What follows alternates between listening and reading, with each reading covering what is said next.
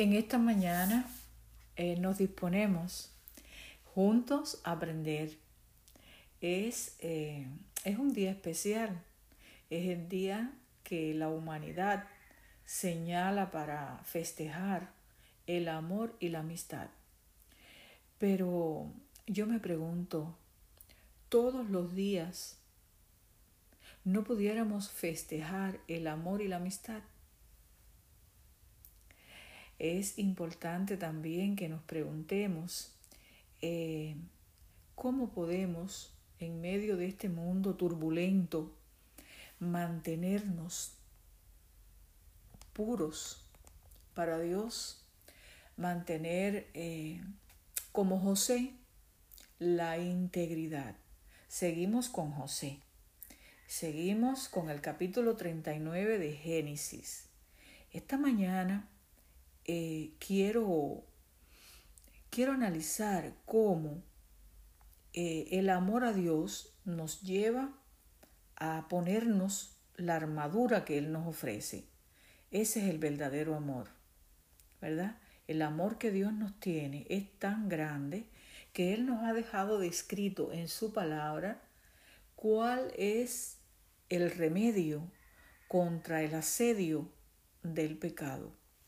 Nosotros no podemos olvidar que estamos inmersos en una batalla, un campo de batalla real, ¿verdad? Eso es real, porque estamos en un conflicto entre las potestades del bien y las potestades del mal. Y ningún ser humano está exento, ¿verdad? Ni, ni está dotado de decir soy neutral. No, no hay lugar neutral. O estás con Dios o estás con Satanás. Ahora, lo que sí sabemos es que están en juego intereses de valor inestimable. Y es ahí donde muchos, muchos eh, fallamos no le damos importancia. Ah, sí, Satanás, eso no tiene que ver conmigo. Ah, sí, dice el Señor. Ah, pero yo, yo hago mi, mi, mi, mi, mi deseo, yo hago lo que me place, yo creo mi manera. Pero detrás de, de, la cortina, digamos, eh, visible, actúan poderosamente fuerzas en conflicto. Ahora, la, pregunta es, ¿estamos tomando las armas provistas para la victoria?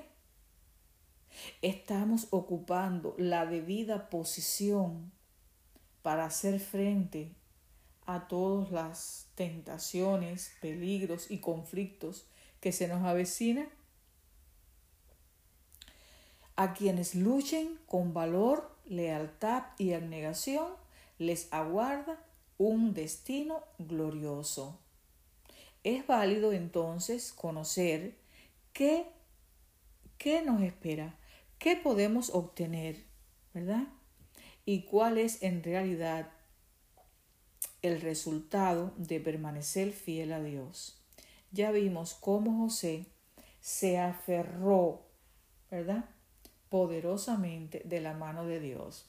Estuve mirando, ¿verdad? Indagando, porque alguien me dijo que eh, el esposo de, la mujer de, o sea, que Potifar, que Potifar, perdón, que Potifar era eunuco.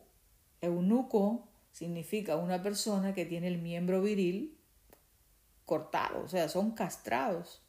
Y en aquella etapa podía haber existido esa, esa costumbre, pero lo que pude averiguar es que este hombre era eh, guerrero, ¿verdad? Él era guerrero. Él, mm, según la, la, según la, la, el cargo que él ocupaba, él no podía ser guerrero. El término eh, eunuco se puede sustituir por chamberlain, más o menos quiere decir alguien así como que es un cortesano que está continuamente cerca del faraón para ayudarlo y servirlo. ¿verdad? Entonces quedamos en que no era eunuco, que este era un hombre casado. Y si era casado, y porque los eunucos no tenían mujeres, pero si era casado era porque tenía mujer. Pues entonces en esa lámina, eh, que porque me, eso es en Wikipedia, pude ver, pude eh, eh, tomar este dato, pero también ver algunas imágenes. Aparece el faraón sentado en su trono y allí hay otro personaje y aparece Potifar como inclinado hacia el faraón, tal vez como queriendo significar que estaba explicándole, estaba eh, y, faraón escuchando. Y se nota como que la mujer de, de Potifar está alándolo por el manto, vaya, por la capa. Y atrás, así, a contiguo, se ve una cama, una alcoba vacía. Es que eh, se ha especulado que este hombre, debido a su intenso trabajo, eh, desatendía a la esposa de Potifar, a su esposa, ¿verdad? Sexualmente. O sea, no se ocupaba de ella. Por eso el hambre que ella tenía, ¿verdad? Entonces aparece otra mm, imagen. Todo esto es de, de un pintor Giovanni Francesco. Eh, este, en la otra imagen aparece a todo color la mujer de Potifar desnuda, vaya cubierta hasta mitad del cuerpo, sus senos al aire y en una alcoba púrpura. Y entonces ella se tiene la túnica de José, digamos, es como un manto, ¿verdad? como un manto, hoy diríamos como una bufanda grande, un manto que se usaba en aquella época, porque yo antes me imaginaba que esta mujer le había quitado la camisa, José, pero no es así. Él tiene todas sus ropas puestas y ella lo que se aferra es al, manto y lo tiene eh, sujeto en su mano. José le agarra la mano a ella en señal de que la está aguantando para que no prosiga, ¿verdad? Y la otra mano de José hace así como haciéndole frente, poniendo la mano así mm, de frente eh, a, a ella, indicando de que, de que pare, de que no, no continúe. O sea, esto es llamativo, cómo está representado en el arte la, la vida de José. Eh, lo que sí nosotros podemos sacar lecciones para este episodio acerca de cómo eh, José tenía la armadura puesta. José tenía, ¿qué armadura?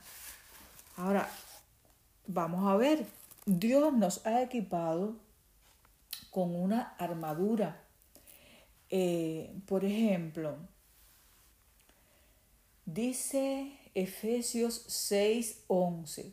Es del 11 en adelante.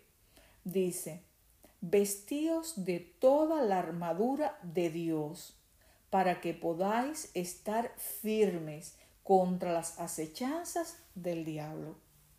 ¿Ven? Hay un vestido que ponerse. Hay una vestidura, una armadura. Y verdaderamente vale la pena descubrirla, ¿verdad? Mm, porque no tenemos lucha contra carne y sangre, sino contra los principados, contra las potestades y los gobernadores de las tinieblas. Quiere decir, huestes espirituales de maldad. Nosotros no podemos hacerle frente con nuestras armas, ¿verdad? Con nuestras armas, creyéndonos que podemos... No, no, no, no. Tiene que ser con la armadura de Dios. Si no, no obtendremos la victoria. Entonces, vamos a ver. En el versículo 14 dice, ya dije que es en Efesios 6. Estad pues firmes, ceñida vuestra cintura con la verdad.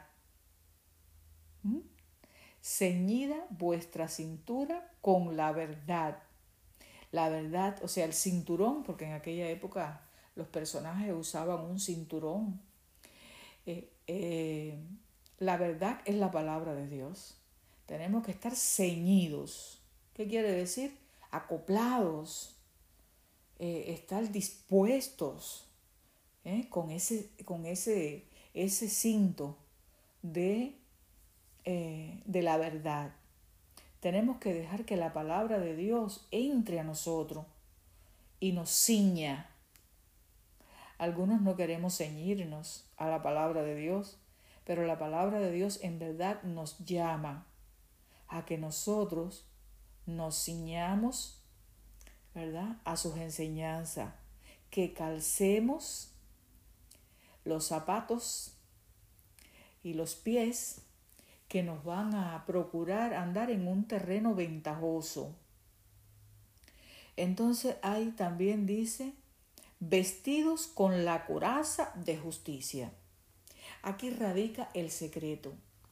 La coraza de la justicia. Saben que la coraza era como una armadura de hierro de pies a cabeza que se ponían los soldados en la antigüedad.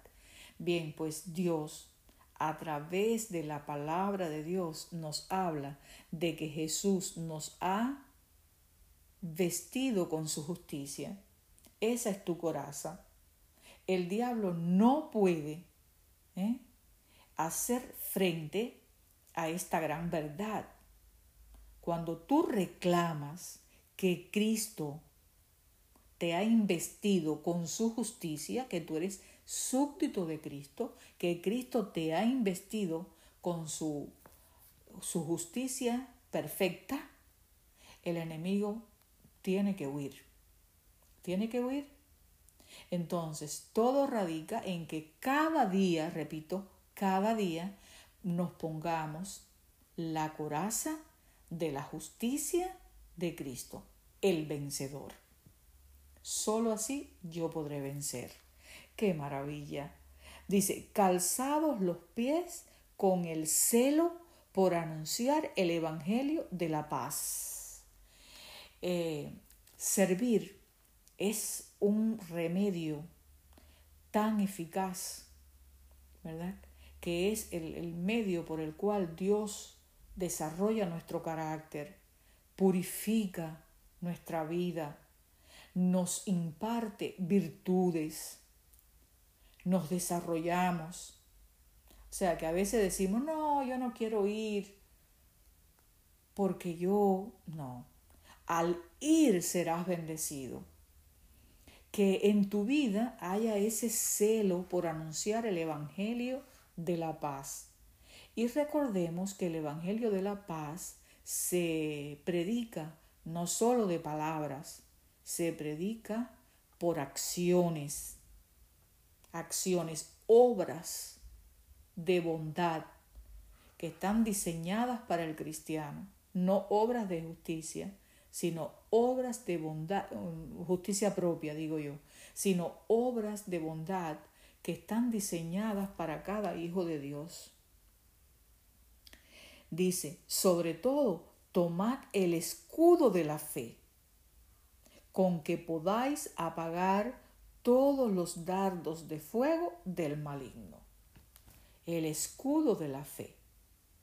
Nada es imposible para aquella persona, aquel hijo de Dios, ¿verdad? Que pone su confianza en el Señor. Él dice, el que a mí viene, no le echo fuera. Quiere decir, Jesús siempre va a estar listos para auxiliarnos.